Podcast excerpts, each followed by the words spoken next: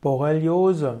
Borreliose, auch bezeichnet als Lyme-Beriose, LYME oder auch als Lyme-Krankheit, LYME-Krankheit, ist eine der gefährlichen Infektionskrankheiten in Mitteleuropa.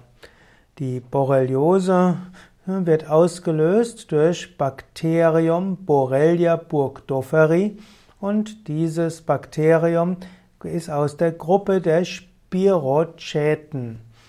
Die Lyme-Borreliose bekommt den Namen aus dem Ort Lyme im US-Bundesstaat Connecticut.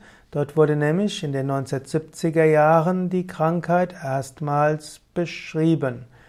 Die Krankheit als Borreliose geht eben auf den Erreger zurück.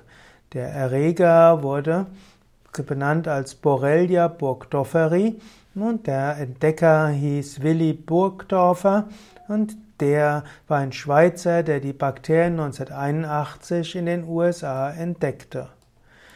Überträger der, der Borreliosen, der Borrelien sind die Zecken. Diese übertragen die Erreger während des Saugaktes nach einigen Stunden, typischerweise zwischen 8 bis 24 Stunden nach dem Einstich auf den Menschen. In Deutschland wird die Zecke auch als gemeiner Holzbock bezeichnet. Die Zecken sind allerdings Überträger nicht nur von Borreliose, sondern von 50 weiteren Krankheiten.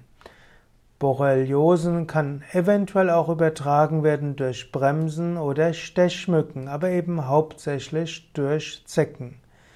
Borreliose kann verschiedene Erkrankungen hervorrufen. Zuerst entsteht die Wanderröte, daran ist sie besonders erkennbar. Dann kann Borreliose zu einer zur Fieber führen, kann zu Müdigkeit führen, zu Kopfweh, grippeartigen Erscheinungen. Dann nach einer Weile klingt das Fieber ab, dann kann es zu Gelenksproblemen kommen, Rückenproblemen kommen, schließlich kann eine allgemeine Müdigkeit kommen. Fortschreitende Formen von Borreliose können zu Gelenkserkrankungen, die Leimarthritis und Leimarthrose führen. Manchmal können die Borrelien auch die Blut-Hirn-Schranke überschreiten und dann auch in den Rückenmarkskanal eintreten und dann zu verschiedenen Lähmungserscheinungen führen. Sie können auch in verschiedene Nerven hineingehen und damit auch verschiedene Missempfindungen und eben Lähmungen erzeugen. Borreliose kann auch zur Herzerkrankung führen.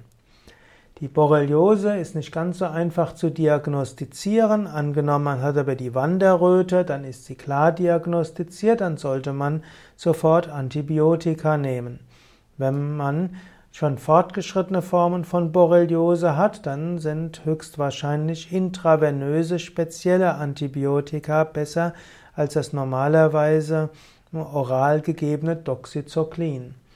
Mein Tipp wäre bei Borreliose nicht als erstes an Naturheilkunde zu denken. Ich kenne zu viele Menschen, die Borreliose versucht haben, mit naturheilkundlichen Mitteln zu bekämpfen und noch Jahre später Probleme hatten. Bei ich kenne zwar auch Menschen, die Borreliose mit Kade und anderen Methoden losgeworden sind und vermutlich kann der Körper auch manchmal Borreliose selbst bekämpfen, aber ich kenne zu viele Menschen, die sehr schwer erkrankt sind und noch Jahre später Gelenkbeschwerden hatten, Müdigkeit, Antriebslosigkeit und so weiter. Und so wäre es klug, zügig ein Antibiotikum zu nehmen. Es nutzt nichts, jetzt Monate Antibiotika zu geben, wie es manchmal auch gemacht wird, sondern typischerweise einen dreiwöchigen Zyklus eines Antibiotikums und wenn das orale Doxycyclin oder etwas Vergleichbares nicht wirkt, dann kann man später nochmals einen Versuch mit einem intravenösen Antibiotikum machen.